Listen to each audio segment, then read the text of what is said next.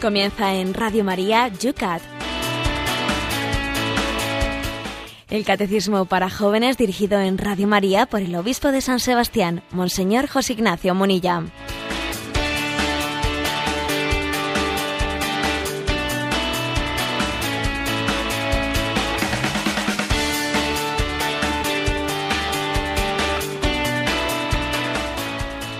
Buenos días a todos. Un saludo cordial desde San Sebastián del Padre Esteban Munilla, que comienza en este momento el Yucat, el programa para los jóvenes. En una jornada tremenda noche hemos tenido y el día de ayer también aquí en la Bella Eso, la lluvia ha sido la protagonista. Veremos lo que nos depara esta jornada fresquita desde primera hora de la mañana, 12 grados, pero me parece que en Madrid la cosa está más fresca. Buenos días, Cristina. Buenos días, Padre Esteban. Esta mañana hemos tenido que coger la chaqueta, 7 graditos en Madrid. Pero no te preocupes porque como lo has hecho muy bien con los laudes, va a ser Santa Teresa quien nos va a templar los corazones y el espíritu. Buenos días, José Ignacio. Buenos días. Hoy tenemos una santa que, bueno, pues que es un lujazo. ¿eh? Una de las santas que más ha influido en la espiritualidad de toda la Iglesia Católica, Santa Teresa de Jesús, de la cual me permito aquí eh, destacar dos reflexiones que las tengo yo aquí incluidas en mi en mi pequeño elenco de frases para meditar. ¿eh? Dice Santa Teresa, a mi parecer jamás acabamos de conocernos si no procuramos conocer a Jesucristo. Y dice ella también, alabado sea Dios que me ha librado de mí misma. ¿eh? Yo creo que, que, esa alabanza de Santa Teresa, decir, menos mal que Dios nos libera de nosotros mismos. ¿eh? Pues bueno, pues vamos a, a coger su estela, la estela de mística de Santa Teresa de Jesús, y que nos permita liberarnos de las propias esclavitudes, de nuestro egocentrismo, egolatría, bueno, pues una santaza ¿eh? para, para, todos los tiempos que nos enseña a hacer oración, especialmente maestra de oración, Santa Teresa de Jesús, le, le, encomendamos y le pedimos que, bueno, pues que interceda por todos los oyentes de este programa del Yucat. Esas frases las está compartiendo en el Twitter, que ya son más y más cada día quien lo sigue, arroba obispo munilla, un espacio, un pequeño espacio a través del cual diariamente pues reciben los que siguen el Twitter pues pensamientos, reflexiones, también algunos golpes de humor que nos hacen alegrar y poner una sonrisa en la mañana, humor reflexivo, humor para pensar. Pues nada, a todos bienvenidos en este día a un nuevo programa de...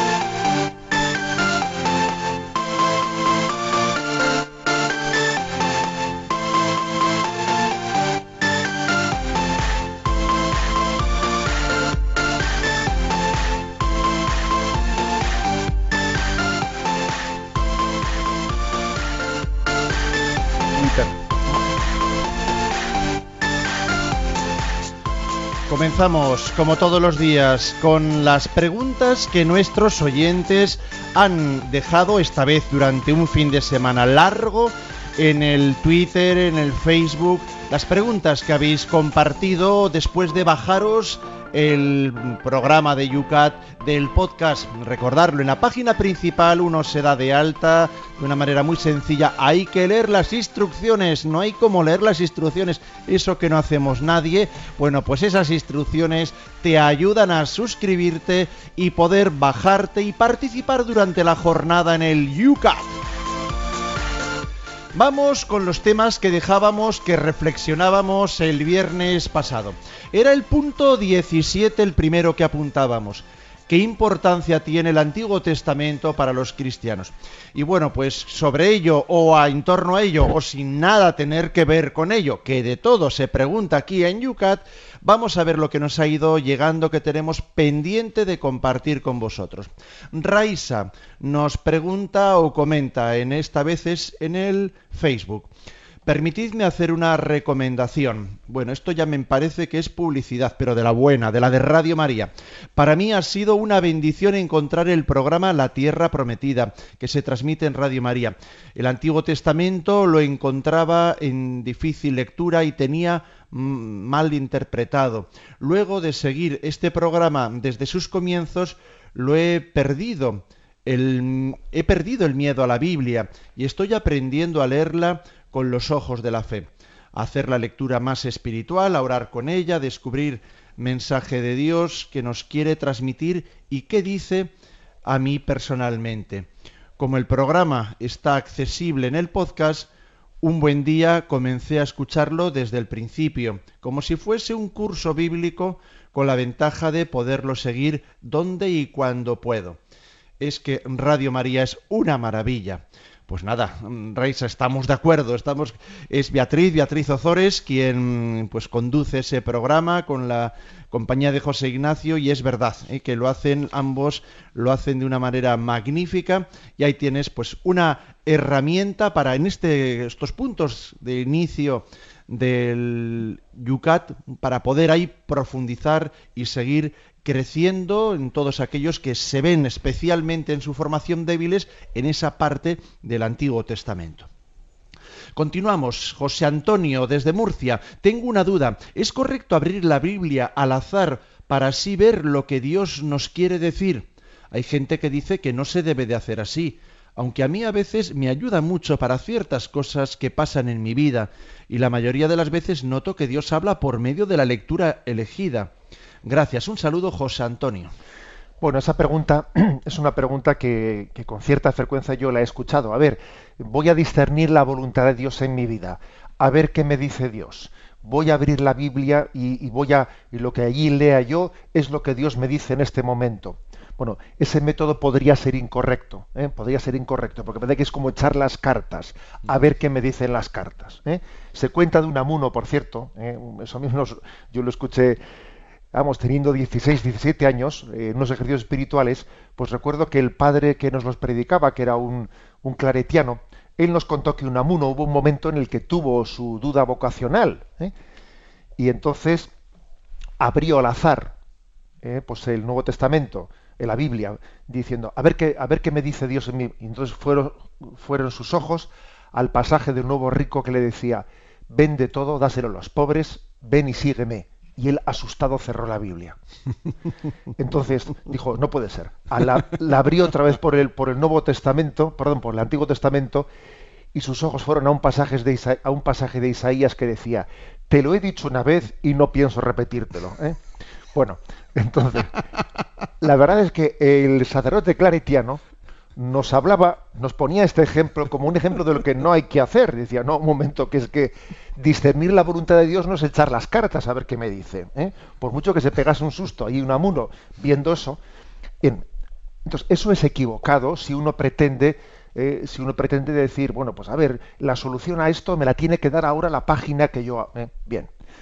Sin embargo, claro que uno puede leer la Sagrada Escritura bien sea de una manera ordenada, ¿eh? pues leyendo un libro entero o leyendo también de una manera mm, digamos pues bueno pues desordenada o salteada los dos métodos son correctos ¿eh? siempre y cuando no se hagan ¿eh? pues con una digamos con este sentido entre comillas supersticioso de echar las cartas creo que me entendéis Dios siempre nos habla a través de la Sagrada Escritura pero no podemos pretender a Dios decirle, ahora me vas a responder a esto que a mí me interesa. Voy a abrir la página y tú me tienes que responder a esta pregunta. Oye, déjale que Dios te diga lo que quiere decirte, no lo que a ti se te ocurra que tiene que responderte. Es Alicia en Facebook también, quien este sábado pasado nos escribía al hilo de la lectura que estaba ella pues meditando, entiendo en la es de San Pablo a los Gálatas, el capítulo tercero parece que trata este mismo tema, nos dice ese texto, explicando cómo en el Antiguo Testamento la humanidad era prisionera del pecado y estaba custodiada por la ley, y cómo Jesucristo es quien da el sentido a la escritura. ¿No les parece? Ciertamente, yo también lo, eh, al escuchar la lectura del sábado, al celebrar la liturgia, pues bueno, pues recuerdo recuerdo que me vino a la mente esto. Dije, mira, aquí está el tema que hemos estado explicando en el Yucat de Radio María. ¿eh? El texto de Gálatas 3, versículo 22 al 29, que lo leo brevemente, dice, ¿no? Eh, pero de hecho la escritura encerró todo bajo el pecado, a fin de que la promesa fuera otorgada a los creyentes mediante la fe en Jesucristo. Y así, antes de que llegara la fe, estábamos encerrados bajo la vigilancia de la ley, en espera de la fe que debía manifestarse, de manera que la ley ha sido nuestro pedagogo hasta Cristo para ser justificados por la fe. Mas, una vez llegada la fe, ya no estamos bajo el pedagogo, pues todos sois hijos de Dios por la fe en Cristo Jesús. En efecto, todos los bautizados en Cristo os habéis revestido de Cristo. Bueno, es decir, como que el Antiguo Testamento ha sido un pedagogo, ha sido un embajador, ha sido un introductor. Aquí San Pablo le llama al Antiguo Testamento, le llama como la ley, y al Nuevo Testamento le llama la fe. La ley fue un pedagogo, el Antiguo Testamento fue un pedagogo que nos abrió hasta conducirnos a la gracia, que es la gracia de la fe en Jesucristo en el Nuevo Testamento. Pero bueno, aquí hay que decir dos cosas. No es que el pedagogo quede caducado, ¿eh? o sea, quede derogado. El, el Antiguo Testamento no ha quedado derogado al llegar a Jesucristo. No, derogado no, pero sí ha quedado consumado, de manera que hay que interpretarlo desde Jesucristo. El Antiguo Testamento no se puede interpretar ¿eh? Mm, sin Jesucristo, sería, le faltaría la clave de interpretación. Himna desde Cuenca nos dice, hace unos días en el, en el hospital un chico me dejó para leer un libro. Eran pequeñas reflexiones que utilizaba una terminología cristiana. A mí me ayudó mucho para hacer oración, incluso a aceptar la inminente muerte de una persona que estaba acompañando. Este libro estaba sacado de uno más extenso titulado Curso de Milagros. Al llegar a casa busqué información y me sorprendió descubrir que en algunos sitios lo calificaban como una secta. Es bueno leer estos libros si te ayudan a hacer oración, teniendo claro cuáles son las directrices del catecismo. Himna desde cuenta. Bueno, la verdad es que yo desconozco en concreto el libro ese del que se trate, ¿no? Pero yo creo que mm, que tenemos que estar también eh, atentos a discernir lo que hoy en día en esta en este momento cultural muy digamos eh, caracterizado por el influjo de lo que se llama la nueva era que la nueva era pues es una especie de espiritualidad espiritualismo un poco sincretista que te coge un poco de cristianismo un poco de budismo un poco de un poco de cada cosa ¿eh? libros también a veces de autoayuda, pues mezclados con toques de espiritualidad diversa o varia, ¿no? Como que un cocinero dice, echa un poquito aquí de tomillo, echa un poco de tal, ¿no? O sea, existe, ¿no? Hoy en día esa tendencia a un cierto espiritualismo difuso desligado mm, de la fe, desligado del credo. Es como poner espiritualidad a dogma. ¿eh? Hoy en día es, es, muy típico, no, el dogma está mal visto, y en la espiritualidad y sobre todo cuanto más difusa sea, mm, está mejor vista. ¿no? Entonces, ojo al espiritualismo, al vivencialismo sin fe, sin un, sin un credo, ¿eh? sin un credo, sin una metafísica, sin una filosofía en la que se sustente. ¿eh? O sea, la espiritualidad cristiana es un todo ¿eh? y, y no se puede desligar fe de moral, de oración, de una filosofía realista, etcétera, etcétera. ¿eh? Yo creo que es, es mejor ¿eh? acudir a las fuentes de la tradición cristiana. Yo personalmente, en vez de buscarme libritos de este estilo, en los que uno muchas veces igual puede estar bebiendo de fuentes que no son puras, yo francamente recurriría pues a San Francisco de Sales, a San Juan de Ávila, eh, pues a, todo, a toda la riqueza de la tradición cristiana, a Santa Teresa de Jesús, fijaros qué día celebramos hoy, ¿no? O sea, tenemos joyas en la tradición de la Iglesia que, que son auténticas desconocidas. Yo, yo sin duda alguna recurriría a la tradición de la Iglesia. Pablo García nos dice, en el Antiguo Testamento Dios dio unas leyes que se interpretaron mal. Eh, ese fue el motivo por el que Dios se encarnó, comunicándose con nosotros directamente, y no solo por escrito, y a través de la meditación de los profetas, de la mediación de los profetas. Bueno, básicamente lo que dice este, esa interpretación que hace este oyente, pues es la parábola de los viñadores homicidas. El dueño de una viña la había arrendado eh, y los arrendatarios no le pagaban a su debido tiempo, ¿no? Pues la renta. Y envió un enviado y envió otro enviado y a uno le apaleaban y a otro no le hacían caso y, y finalmente dijo, le enviaré a mi propio hijo, a mi propio hijo le respetarán. ¿eh? Es decir, que en el, podemos decir que hay como un salto, ¿no? Un salto cualitativo. En el Antiguo Testamento hubo revelación, en el Nuevo Testamento hay revelación ya, pero es una revelación con un salto cualitativo, porque es que es Dios en persona el que nos habla. Ya no te mando mediadores, sino que voy yo en persona. Viene el Hijo de Dios en persona. ¿eh? Entonces hay una continuidad entre el Antiguo y el Nuevo Testamento, pero también hay un salto cualitativo. ¿eh? En el momento en el que dice, mira, para que no me interpretes mal, para que no se deformen las palabras, te voy a hablar yo y con mi propio testimonio de vida voy a iluminar mi palabra.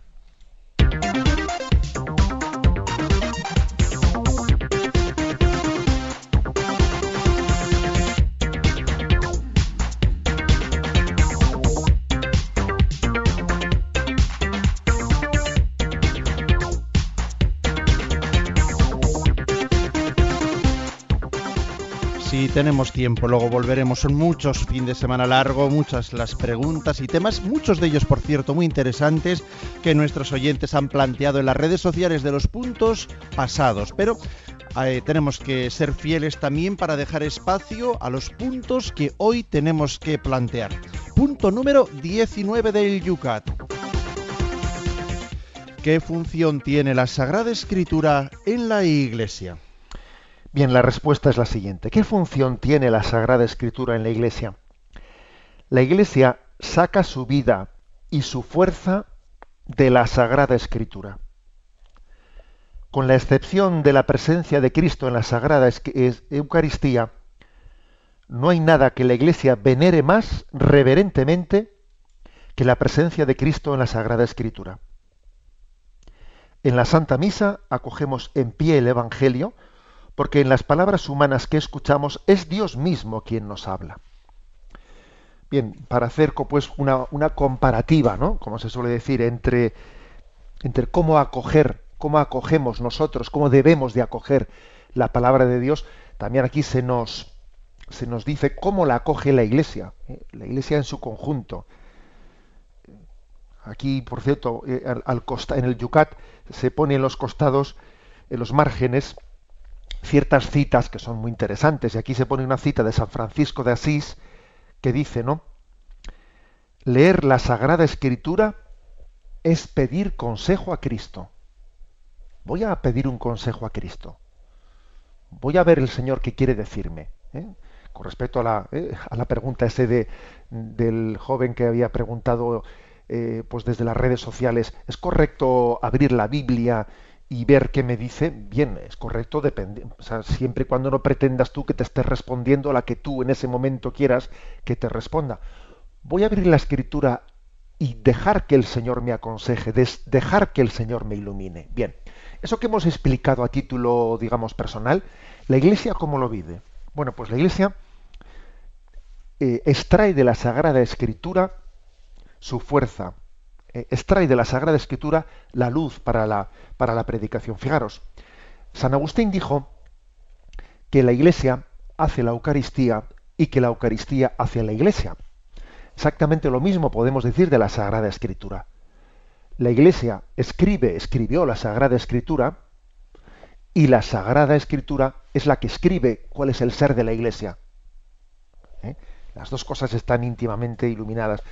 Para entenderlo, el catecismo hace una comparación entre Sagrada Escritura y Eucaristía.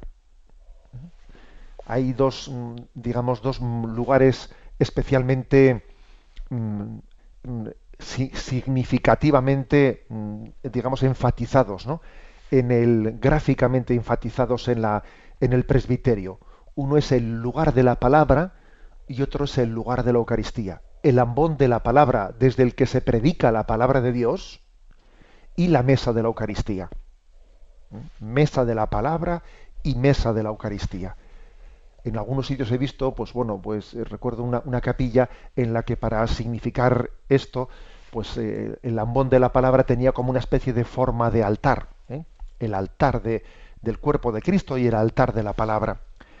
Pero son, son digamos, los dos puntos de, de referencia, las dos, los dos lugares en los que de los que la Iglesia bebe y expresa la, la mayor de las devociones, el respeto, la veneración. Es verdad que la genuflexión la hacemos delante del sagrario, ¿eh? delante de la Eucaristía, no delante del libro de la palabra. Bueno, pues por el hecho de que en la Eucaristía está Cristo sustancialmente presente en el cuerpo y la sangre del, Señor. En la Eucaristía está presente aquel que nos habla a través de la Sagrada Escritura. En la Eucaristía está y en la Sagrada Escritura nos habla. Por eso hay como una comunicación muy grande entre Eucaristía y lectura de la palabra. Y además fijaros cómo la Santa Misa integra las dos cosas, la Escritura y la Eucaristía. En la Eucaristía está, en la, en la Sagrada Escritura nos, nos habla. Curiosamente, en la estructura de la Santa Misa, primero se leen las lecturas y además se leen, como aquí mismo explica este punto del Yucat, con una cierta cadencia, ¿no? que hasta se, se explica en las expresiones corporales. El Antiguo Testamento lo escuchamos sentados. Cuando llega el Evangelio nos ponemos en pie, porque queremos acoger al prometido, acoger al que, al que había sido anunciado su llegada en el Nuevo Testamento.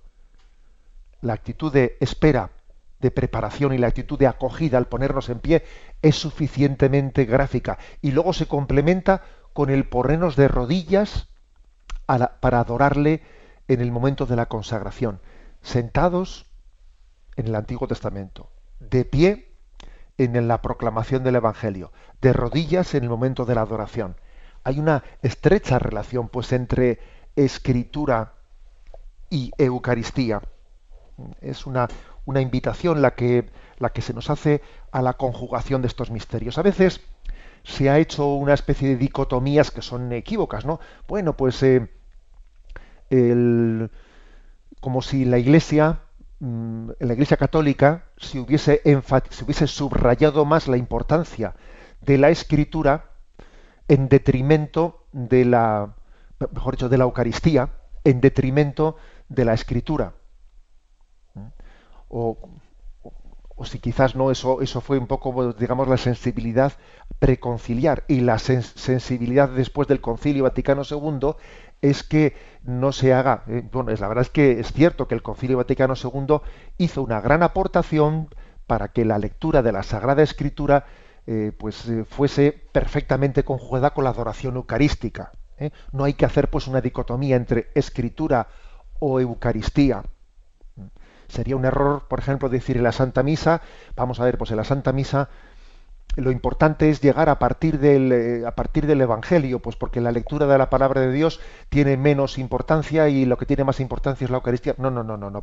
No, no contrapongamos el valor de la Eucaristía y el valor de la palabra de Dios. Tienen que estar los dos iluminados mutuamente. esas dicotomías entre aquí hay que darle eh, una función, o sea, una, atención principal, hay que superarlas. Se iluminan mutuamente, ¿eh? presencia eucarística y palabra de Cristo. Tal es así, fijaros que la tradición de la Iglesia, y concluyo con esto, llega a decir, igual que cuando purificamos los vasos sagrados, tenemos mucho cuidado de que las partículas del cuerpo de Cristo no queden, no, purificarlas bien y consumirlas bien, porque en ellas está presente el que, todo que, Cristo entero y por lo tanto limpiamos y purificamos pues, los, vasos sagrados. Así también nosotros eh, le damos importancia a cualquier versículo y a cualquier palabra, palabra de Dios. No, no, desperdiciamos ningún versículo, le hacemos caso a los matices pequeños de la palabra de Dios. ¿eh? Esta, esta imagen comparativa forma parte de la tradición de la Iglesia. Con el mismo respeto con el que tratamos las especies sagradas, también tratamos la palabra de Dios, la cogemos y no queremos que se desperdicie nada. Bien, pues este es el mensaje, el mensaje que nos da el Yucat en este punto 19. La Iglesia saca su vida y su fuerza de la Sagrada Escritura.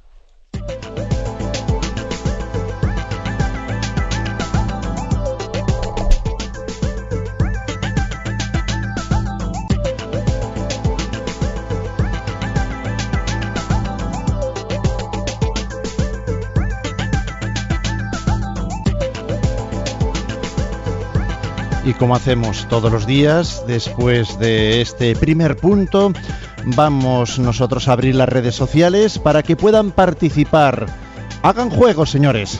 Vamos a invitarles a través del Twitter, arroba obispo munilla, también en el Facebook, donde vemos ya que ha habido bastantes esta noche activos, han estado nuestros oyentes, preguntas en torno a este punto. Háganlo siempre debajo del punto que acabamos de explicar, que es el segundo que aparece.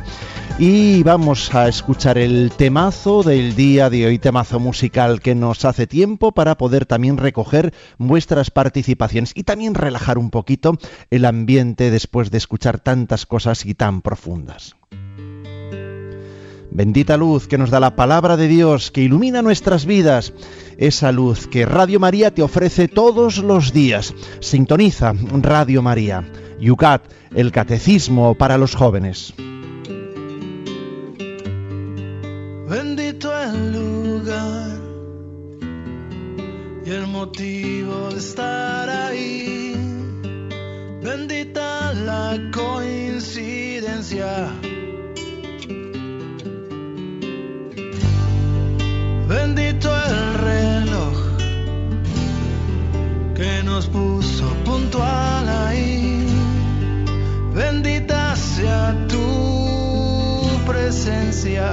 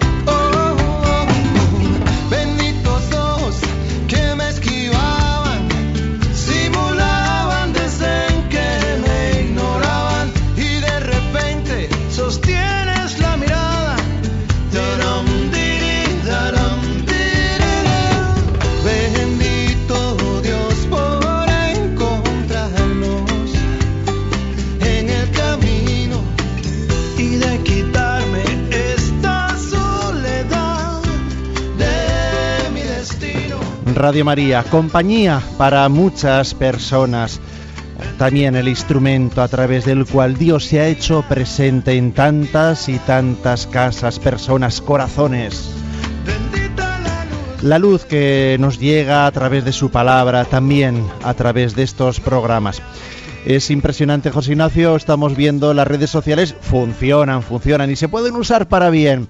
Pepi Junquera hacía una pregunta que le están pues respondiendo los mismos oyentes que están escuchando Yucat, es impresionante. Ella estaba planteando en el fondo el tema del mal en el mundo y Luis enseguida sale a la respuesta. Pepi, sabemos que todo lo que ocurre en el mundo somos nosotros los que hemos provocado. La mano de Dios la vemos en las cosas buenas que ocurren en cada día, como se oye decir, si Dios sin Dios todo es incomprensible. Y bueno, pues están ahí un poco haciendo comentarios. Pablo García también. Dios nunca pronunció la palabra Eucaristía. Dice, las cosas que son muy interesantes y buenas para sus hijos, no las, no las deja sin decir rotunda y literalmente. Sabemos lo que dijo en la última cena. Sabemos lo que quiso decir. Si nos dijo que su manjar era hacer la voluntad del Padre. Yo creo que Pablo necesita una palabra, José Ignacio. Sí, es decir, la clave la clave eh, no es tanto, fijaros bien, ¿no? No es tanto la palabra. La clave, nosotros fijaros que incluso llamamos Eucaristía, Santa Misa, etcétera. Lo importante es lo que Jesús nos dijo: haced esto en memoria mía. Es decir, la entrega de su cuerpo y de su sangre es el fundamento del amor. ¿eh? El amor es el cuerpo de Cristo entregado para la vida del mundo. ¿eh? El amor no es una palabra, el amor es un acontecimiento. El acontecimiento de que Cristo entregó su vida por la salvación del mundo. Eso es la Eucaristía. Y el Evangelio de San Juan nos la refleja en el lavatorio de los pies. He ahí la Eucaristía hecha vida que cada uno de nosotros tenemos que hacer eh, carne en nuestra propia existencia. Otro Pablo, Pablo Arias, desde Valencia, dice, eh, para mí y mi familia la función es recordar que para todo tiempo Dios tiene tiempo, para su paciencia todo lo alcanza. A través de la Sagrada Escritura Dios nos llama a la reconciliación, a ser evangelio vivo y activo, a reconocer en la familia un ejemplo pequeño de la sociedad, pues como actuamos en familia, eso exportamos a nuestra sociedad. Pregunta, ¿qué concepto cree que tiene la gran mayoría de los españoles sobre la palabra familia? ¿No es acaso el que el significado de estar al servicio del dueño de todo ser heredad que es Dios? Un saludo para todos. Bueno, a mí me parece que la palabra familia es una palabra mm, que, resulta amable. ¿eh? Resulta amable. Cuando se hacen por ahí encuestas, la verdad es que se valora muchísimo la familia porque todos tenemos necesidades afectivas ¿eh? y, las carencias afectivas eh, me parece que nos, nos, terminan demostrando que el único sitio en el que somos amados incondicionalmente es en la familia.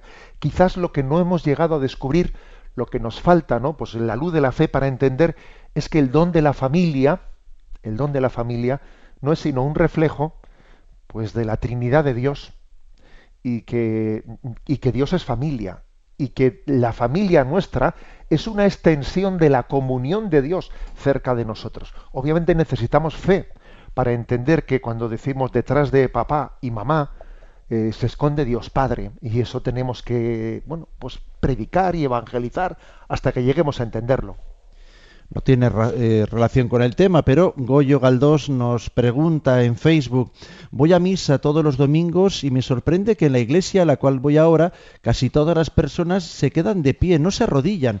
En la lectura del Evangelio estamos de pie para escuchar a Dios. Es un acto de respeto. ¿No es una falta de respeto al mismo Jesucristo el estar de pie cuando Él nos da su sangre y su cuerpo para nuestra salvación? Conozco a personas que no pueden arrodillarse porque tienen malas rodillas. Nuestra Santa Madre. ¿Eh?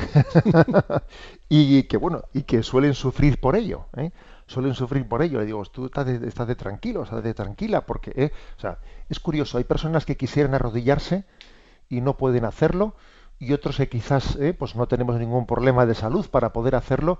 nos falta la fe para hacer ese gesto. La verdad es que al nombre de Jesús toda rodilla se doble en el cielo, en la tierra, en el abismo, ¿no? Y toda lengua proclame.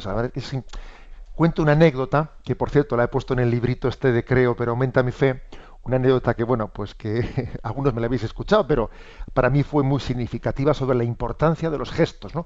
Recuerdo que siendo yo párroco en Zumárraga, pues yo tenía ahí unos monaguillos que como siempre eran tremendos, de pillos, y, y como yo veía que pasaban pues en el presbiterio delante del sagrario, sin hacer ninguna genuflexión, pues un día les junté y les reprendí y les dije, oye, esto no son formas. Eh, tenemos que pasar delante del sagrario y nos arrodillamos porque está aquí Jesús y además la gente que está en la iglesia os ve y tenéis que ser para ellos un, bueno, etcétera, etcétera, ¿no? Y tienes que ser un gesto, un gesto de que al ver, al veros arrodillaros, la gente entienda que, bueno, les dije eso y como me veían así hablando un poco con, ¿eh? con un poco con, genio vivo, pues me escucharon con respeto. Pasados unos días, cuando estaba la iglesia pues vacía, pasé por allí, por la capilla del Santísimo, y de repente había un confesionario, escuché unos ruidos, dije, si hay, hay gente dentro del confesionario, hay alguien, y me acerqué, corrí la cortinilla y me encontré allí a todos los monaguillos apretados, metidos dentro del confesionario. Y les digo, pero ¿qué hacéis vosotros aquí? Y uno de ellos así un poco avergonzado, pues me dice, es que habíamos discutido a ver si usted cuando estaba solo en la iglesia y no había nadie, también hacía la genuflexión o no la hacía. ¿eh? Y la verdad me quedé impactado de, esa reflexión de aquellos niños, que por otra parte tenía, ¿eh? tenía dentro de ella eh, una, una lógica que era demoledora, diciendo, a ver, si es verdad lo que este nos ha dicho, cuando él esté solo y no le vea a nadie, también se debería de arrodillar, ¿no?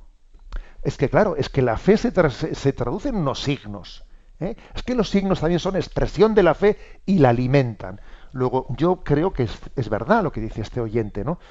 Em, el, habernos dejado de arrodillar ante la Sagrada Eucaristía es significativo, no es baladí, ¿eh? no es baladí. Y yo creo que tenemos que rezar con el cuerpo entero. ¿eh? Y, el hecho de que escuchemos la Sagrada, el Antiguo Testamento sentados, nos pongamos de pie para acoger a Cristo en el Evangelio y nos arrodillemos en la consagración para adorarle, me parece que es como completar ¿no? todo el ciclo en el que el hombre, en el hombre se abre ante Dios y le adora una vez descubierto. Jesús Domínguez nos pregunta, nos hace dos preguntas seguidas en Facebook también. Una que ya hemos respondido aquí sobre el tema de la violencia en el Antiguo Testamento y otra que nos dice en los sinópticos a ver si hay diferencias apreciables entre los distintos evangelios y cómo se explicarían. Pues sí, o sea, los, evangelios obviamente todos son, dan testimonio de, un mismo mensaje, pero que obviamente entre ellos hay diferencias. Para empezar, por ejemplo, el hecho de que Lucas, Lucas sea un médico, se ve que su griego, el griego en el que escribe, es mucho más culto. ¿Eh? Es un griego que utiliza mucho más términos, mucho más palabras. Pues el griego de San Marcos, es un griego pues más, más, popular, etcétera. Existen diferencias de ese estilo, de forma de expresión. Luego también unos se han fijado más, eh, unos, el Evangelio de San Juan es más teólogo, explicita más las reflexiones teológicas, eh, pues otros evangelios son mucho más concisos contando las cosas. Los evangelios son distintos y sin embargo son confluyentes. Sabéis que uno, por cierto, esto es un testimonio de historicidad, porque claro, si los evangelios fuesen demasiado parecidos, eh, pues hombre, uno tendría la sospecha de decir esto se han copiado. ¿eh? Fotocopia. Sí, yo no sé si vosotros habéis tenido, ¿eh? me acuerdo que una de las formas que tenían los profesores, ¿no? De, de, vigilar que nos copiásemos los exámenes era hacer un pequeño mapa de dónde se ha sentado cada uno. Entonces, si resulta que uno, el de la fila cuarta, tenía los mismos errores que el de la fila tercera, pero vamos que hasta se hasta coincidían los errores en las respuestas al examen, decía, uy, qué peligro, aquí se han copiado. Eh, bueno, pues algo, algo así ocurriría, ¿no? En los evangelios, si entre ellos tuviesen, pues, unas coincidencias, eh, eh, digamos, sospechosas. Sin embargo, los evangelios cuentan de maneras diferentes y distintas los mismos acontecimientos, lo cual es un criterio de múltiple fuente y un criterio de historicidad tenemos que terminar. Vamos a atender también, nos escribe en el muro Ronnie, dice, una pregunta, ¿por qué algunos consagrados hablan con tanto énfasis sobre el infierno y otros evitan el tema? Parece que no hay una unificación de criterios al respecto. Los hermanos protestantes, pone entre comillas, dicen que no existe ni el cielo ni el infierno menos el purgatorio. ¿Se puede aclarar un poquito este tema? Sí, menos el purgatorio, quiere decir. ¿eh? Ah. sí, porque digamos los protestantes todavía el tema del purgatorio... Lo había pillado mal. Sí, sí, ahí había un acento que faltaba. ¿eh? Vamos a ver. Eh, vamos, a nosotros sobre todo nos importa la, unión y la comunión de, fe en el seno de la Iglesia Católica. ¿no? Eh, en el mundo protestante la unión en la fe pues es mucho más difícil, entre otras cosas pues porque falta un magisterio común. Y uno de los problemas ¿no?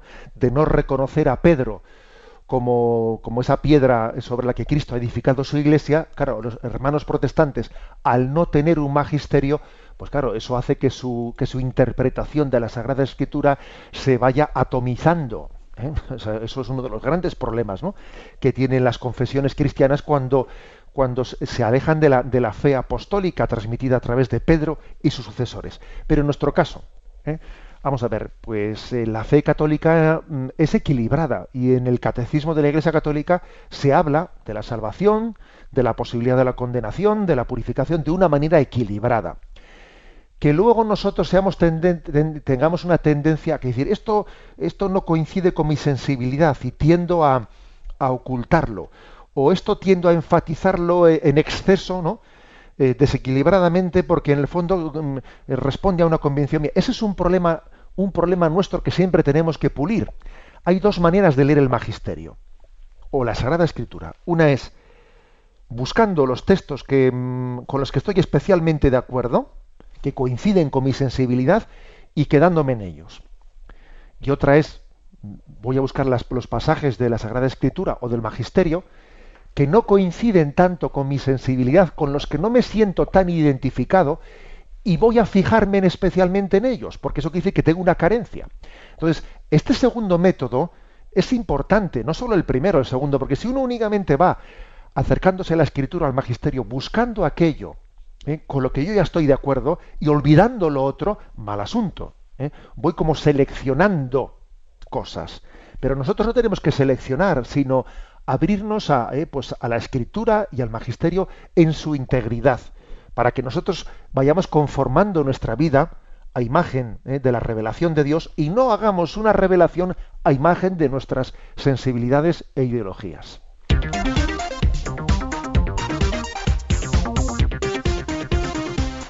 Vamos con el siguiente punto segundo del día de hoy del Yucat. Y además cambiamos de capítulo. Vamos a por el tercer capítulo.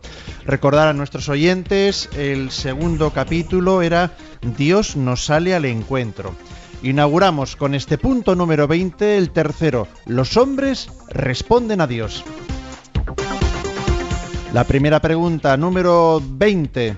¿Cómo podemos responder a Dios cuando Él se dirige a nosotros? Pues la respuesta es la siguiente. Responder a Dios es creer en Él. Quien quiera creer necesita un corazón atento. Dios busca de muchas maneras establecer contacto con nosotros, en cada encuentro humano, en cada experiencia conmovedora en la naturaleza, en cada aparente casualidad, en cada reto, en cada dolor, está escondido un mensaje de Dios para nosotros. De manera más clara aún, nos habla cuando se dirige a nosotros en su palabra o en la voz de la conciencia. Nos habla como amigos. Por ello debemos responderle también como amigos y creer en Él. Creer totalmente en Él, aprender a comprenderle cada vez mejor y aceptar sin reservas su voluntad. Bueno, muy interesante, ¿no? Esta pregunta, muy interesante. Hemos hablado hasta ahora de cómo se revela Dios. Dios se revela a través de la Sagrada Escritura, la tradición de la Iglesia. Bueno, y ahora yo cómo respondo a esa revelación de Dios. Ahora me toca a mí responder. ¿Cuál es la, eh, la respuesta? Eh, pues la respuesta es la fe. La fe es la respuesta a la revelación del hombre, es la acogida de la revelación del hombre. Aquí viene una cita del beato John Henry Newman, que es, es inglés, eh, que es un anglicano convertido al catolicismo, que llegó a ser cardenal de la Iglesia Católica, y dice lo siguiente. La fe es, según su naturaleza, la aceptación de una verdad que nuestra razón no puede alcanzar, sencillamente y necesariamente en función de un testimonio. Es decir, nosotros mm, hacer, aceptar en la fe es fiarse, es confiarse. Yo me fío de porque creo en el testimonio de quien me lo dice. Eh, por cierto, eh, por cierto que en esta vida nosotros hay muchas cosas a las que les damos plena, plena veracidad y autenticidad sin que hayamos tenido la capacidad de comprobarlas directamente, sino porque creemos en el testimonio de, nos parece fiable ese testimonio, pero yo no lo he comprobado. ¿Eh? A ver, yo esta mañana he escuchado en las noticias que pues un pues un austriaco creo que es, pues ha batido el récord de, pues de lanzamiento desde la estratosfera a 35 kilómetros de altura, se ha lanzado y ha roto la barrera del sonido y, ha caído en Nuevo México en Estados Unidos y tal, tal. Bueno, y yo he dado fe a ese testimonio porque me ha parecido ¿eh? pues que la agencia de noticias que lo decía, etcétera, era fiable. Otras veces, ojo, no me parece fiable. ¿eh? Ciertas noticias que escucho. ¿eh? Entonces, bueno, hay como una, un dar fe al testimonio. también a nosotros nos ocurre esto, es decir, damos fe al testimonio mm, de las escrituras que escribieron los evangelistas, de una fe que han predicado los apóstoles. Damos fe a la predicación de los apóstoles. ¿Mm? Eh, este es el sentido de un acto de confianza porque el que me lo testifica me merece confianza. Bien, dicho esto, da un paso más este punto del Yucat y dice, bueno, hay que estar atento, hay que tener un corazón atento. Porque Dios te va hablando, te va hablando mm, a través de, de muchos signos ¿no? que, te rodean en esta vida. Eh, por supuesto, ¿eh? la, forma principal en la que Dios te habla, pues es la palabra de Dios. Y es eh, esa predicación de la iglesia.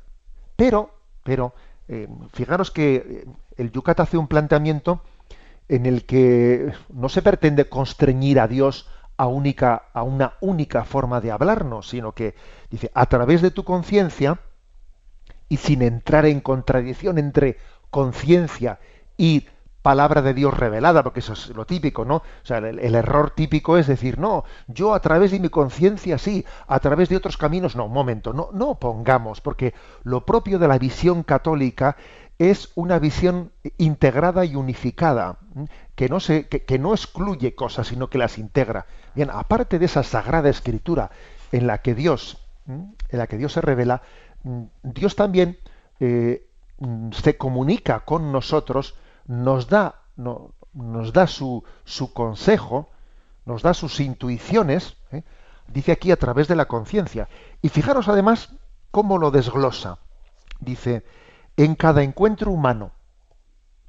Uno puede tener un encuentro con una persona diciendo, Señor, te doy gracias porque este encuentro que he tenido este fin de semana con tal persona, pues me ha hecho descubrir en él un nombre de Dios y, te he conocido un poco más gracias a él, por ejemplo. ¿Mm? O también a veces uno a veces tiene una, experiencia ¿no? de lo que es el pecado del hombre mira el poder del pecado cuando tú, cuando tú, Dios mío, no estás presente y me dice, Señor, te doy gracias porque he visto también lo que es la miseria humana cuando tú no estás presente, o sea, cuando te damos la espalda. Y es otra manera de conocerle a Dios. O por ejemplo, dice, en la experiencia conmovedora de la naturaleza. Hay personas que se conmueven ¿eh? y que la naturaleza acaba, acaba siendo pues una especie de, de lugar de, una revelación de Dios. Una revelación con minúscula, pero una revelación de Dios. ¿eh? O el propio arte, la propia música. ¿Cuántas personas ha habido que, eh, pues en el contexto de una obra artística, pues han, han, sentido también pues una experiencia que les abre a la trascendencia? Dice también, en cada aparente casualidad, en la vida a veces suceden cosas te dice uno, fíjate, si tú tienes sensibilidad, percibes la mano de Dios. Diciendo, fíjate tú cómo son las cosas, ¿no? Dios escribe derecho con líneas torcidas. Alguno dirá que esto es casualidad, pero bueno, ¿eh? más que casualidad, no será causalidad. ¿No estará la mano de Dios presente en esto? En cada reto hay un reto, ¿no? Un reto que, que tengo que abordar y yo digo, Señor, eh, tengo este reto por delante, ¿a dónde voy yo con lo débil que soy? Y sin embargo percibo que tú me das la gracia y me das la fuerza para ello. Yo, conozco personas que, que, me han dicho, me quedé impresionado, llegado a esa circunstancia, ¿de dónde saqué fuerzas? Es que me quedé sorprendido, yo no, yo no era consciente de que tenía esas fuerzas para, para haber abordado una cosa así. Y llegado el momento, pues llegó, me llegó el momento de un cáncer intenso, etcétera, y Dios me dio fuerzas. En cada dolor. Ojo, el dolor, el dolor que no es agradable, por supuesto, suele afinar mucho el espíritu. Afina mucho. Afina mucho. Uno en el dolor, eh, aparte de pasarlo mal, por supuesto, aparte de pasarlo mal, que eso está en el mismo lote, pero también llega a percibir cosas que, que antes no percibía y a valorar cosas que antes no valoraba. Es decir, que, existe, ¿eh? existe un mensaje de Dios escondido para nosotros en tantísimas cosas que nos rodean. La clave está, dice aquí el Yucat, en tener un corazón atento, un corazón sensible. No vaya a ser que Dios te esté hablando a gritos y tú dices, pues yo no oigo nada, ¿eh? yo no oigo nada. Se dice San Ignacio de Loyola, en esa fase última de su vida, San Ignacio místico, que vivió allí en Roma, él allí pues en el, en el Jesús de Roma. Uno puede visitar cuando va a Roma el, que fueron las camaretas de San Ignacio, las habitaciones en las que él vivió los últimos años en su vida, siendo el general de la Compañía de Jesús, están abiertas a, a los peregrinos que quieran visitarlas. Bien, pues allí, allí también están las terrazas de, de aquella casa en la que San Ignacio vivió anciano ya los últimos años de su vida, y cuentan quienes le acompañaron que cuando salía a la terraza y allí pues había algunas, en algunas macetas, algunas flores que adornaban aquella terraza, San Ignacio anciano con el bastón acariciaba aquellas flores y les decía, no me gritéis tan fuerte, que ya os oigo, que ya os oigo. Es decir, el místico, el místico es capaz de eh, percibir eh, el mensaje de Dios en muchísimas cosas que le rodean, siendo así que nosotros estamos sordos. ¿eh? Nos falta, con perdón, el sonotone.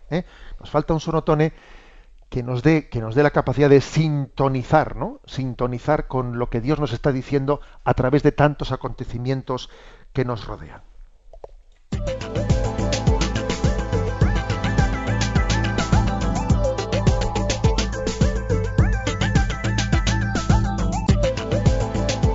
No tenemos tiempo para más. Vamos a dejar el último momento del programa para que también los oyentes que están ahí en las redes sociales puedan hacer también sus preguntas a través de las vías que todos ya conocen. El teléfono 91 153 50, correo electrónico yucat arroba Facebook yucat Radio María y ese Twitter en el cual nuestros oyentes siguen a arroba obispo munilla.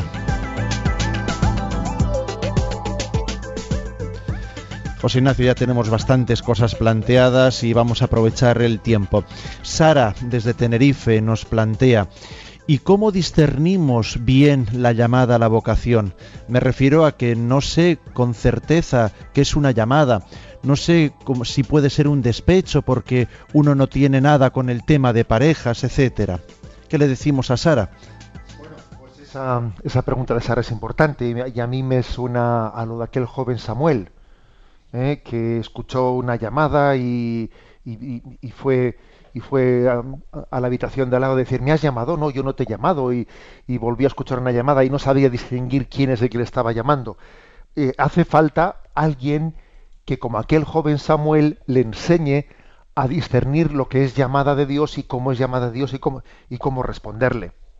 Por ejemplo, cómo distinguir, ¿no? como bien ha dicho ahí la pregunta, a ver, cómo distinguir una huida de, una llamada. Ojo, porque puede ocurrir que alguien esté huyendo, huyendo de su soledad, ¿eh? huyendo de un fracaso, de un, ¿eh? bueno, pues eso, eso hay que distinguir. No es lo mismo huir de que responder a, responder a una llamada. Todo ello tiene una, eh, pues una forma de ser discernido. No, no pensemos que, que discernir es caminar a ciegas. Dios es luz y Dios hace luz en aquellos que le buscan sinceramente. Para ellos es importante tener una vida de oración pues seria, regular, ¿eh? que eso suele ser uno de nuestros mayores problemas, que nos falta una regularidad en la vida de oración. Cuando alguien tiene una regularidad en la vida de oración y tiene un acompañamiento espiritual, es mucho más fácil discernir. Uno de los mayores problemas que solemos tener es son el del individualismo, el ir por libre, y el de ir picoteando. Yo picoteo por aquí, picoteo por allá, pero me falta una regularidad en la vida espiritual. ¿eh? Esta es la clave y, y, bajo esas dos claves, ¿no? Pues oración constante y profunda y acompañamiento espiritual, seguro que el Señor iluminará esos caminos. Pablo le responde y de una manera así como sin dar revueltas a la cosa, le dice, dándonos por aludidos y no creyendo que lo que nos dice es para otros. Vamos a ver, Francisco Galán también dice, hola, soy Francisco desde Madrid y mi pregunta es, ¿cómo puedo dejar de apreciar los bienes materiales? Me parece que este ha sido tocado por el Evangelio de ayer domingo. Sí, le dijo aquel joven, le miró con cariño y le dijo, vende todo lo que tienes, dáselo a los pobres, ven y sígueme. Es decir, creo que la manera de discernir cómo quiere, o sea, qué, qué formas y grados tiene el Señor dispuesto para cada uno de nosotros para desprendernos de los bienes materiales es, en primer lugar, eh, luchar, luchar y pedir y procurar el desprendimiento afectivo de los bienes materiales. Y eso nos permitirá pasar de lo afectivo a lo efectivo, en la medida que Dios nos lo pida, según nuestro estado de vida. ¿Eh? Pero lo que está claro es que no, tiene que tener el mismo desprendimiento de los bienes materiales, pues una persona casada y con cinco hijos, pues que servidor que habla, ¿no? Que tiene pues la vocación del celibato, etcétera. Pero eso, afectivamente hablando, sin embargo, tenemos que tener el mismo desprendimiento afectivo ese padre con cinco hijos que un servidor. Porque afectivamente hablando, todos estamos llamados a tener esa libertad ante los bienes materiales. Aunque luego, desde el punto de vista efectivo, etcétera, cada uno tengamos que eh, concretarlo eh, eh, de formas diferentes según la practicidad de nuestro estado de vida. Pablo de Valencia nos cuenta que estaba intentando hablar con un compañero de trabajo sobre la oportunidad que nos da el Señor. De repente, el compañero le pregunta, ¿y tú qué beneficio obtienes de que yo crea o no? Mi respuesta fue, ninguno, solo Dios que quiere compartir contigo la alegría que me da a mí el Señor. Creo que Dios vive constantemente llamándonos. Así lo cuenta Mateo 21:16, los trabajadores de la viña. ¿Cree usted que los cristianos de hoy, de hoy día, escuchamos esta llamada, en ocasiones pretendemos entrar en regateos con Dios? ¿No nos sentimos realmente bien pagados según nuestras obras? Bien, la verdad es que San Pablo dice, ¿cuál es el beneficio que yo saco de evangelizar? ¿Eh? Pues, dice, el mismo evangelio. es decir, es que quizás este mundo le cuesta creer que exista algo gratuito, ¿eh? le cuesta creer en la, en la gratuidad. ¿Este qué beneficio sacará de esto? Y por eso muchas veces existe una especie de sospecha hacia la Iglesia. La Iglesia eh, ha hecho este montaje para sacar dinero, o esto, o lo otro. ¿no? Es común no creerse que el amor de Dios es gratuito. Por eso dice, uno hace apostolado, ¿y tú qué sacas con que yo me convierta? ¿Cómo que yo qué saco? O sea, es que el amor, el amor es difusivo. Es como si un hijo le pregunta a una madre, mamá, estás siempre diciendo que me porte bien, ¿y tú qué beneficio sacas de que yo me porte bien? Pero hijo mío, ¿pero no te das cuenta que te quiero? Claro, algo así ocurre, ¿no? En esa especie de continua sospecha hacia Dios que tenemos que ir sanando. el, pago, ¿eh? digamos, que nosotros obtenemos por, por ser apóstoles de Cristo es el mismo Jesucristo, o sea, no, no, no hay otro interés oculto. Vamos a terminar con Isabel, que ayer recibía la misio canónica en la catedral, profesora de religión, y en su experiencia pastoral dice que los jóvenes tienen, piensan mucho, pues que, Dios no habla, que son nuestros propios pensamientos. ¿Cómo ver, a ver, en 30 segundos, José Ignacio, cómo ver la respuesta de Dios a la voluntad que tienen con ellos? Vamos a ver, yo, yo creo que es importante eh, educar la conciencia para que sepamos distinguir lo que son ocurrencias de inspiraciones de Dios. Generalmente las ocurrencias suelen ser, suelen coincidir con nuestras pasiones, con mi apetencia. Y las inspiraciones de Dios eh, muchas veces no coinciden con mis apetencias. Incluso pueden llegar a ser costosas. Pero aunque sean costosas, eh, nos dan una gran paz y felicidad. ¿eh? O sea, yo creo que hay que discernir la voluntad de Dios no desde mi apetencia, ¿no? sino desde aquello que nos da paz interior, aunque nos exija cruz. No tenemos tiempo para más, pero ahí siguen abiertas las redes sociales y me encanta ver cómo entre ellos mismos se van contestando y comentando. José Ignacio, ¿qué tenemos para mañana? Bueno, pues para mañana tenemos los dos puntos siguientes que son, vamos a ver, que aquí me han pillado un poco con el libro cerrado, estos son problemas del directo. Programa mañana desde Roma, además. mañana desde Roma, si Dios quiere, que aquí damos muchas vueltas. Serán los puntos 21 y 22. ¿Qué es la fe y cómo funciona la fe? Con la bendición nos despedimos todos. La bendición de Dios Todopoderoso, Padre, Hijo y Espíritu Santo, descienda sobre vosotros. Alabado sea Jesucristo. Que paséis muy buenos días. Hasta luego.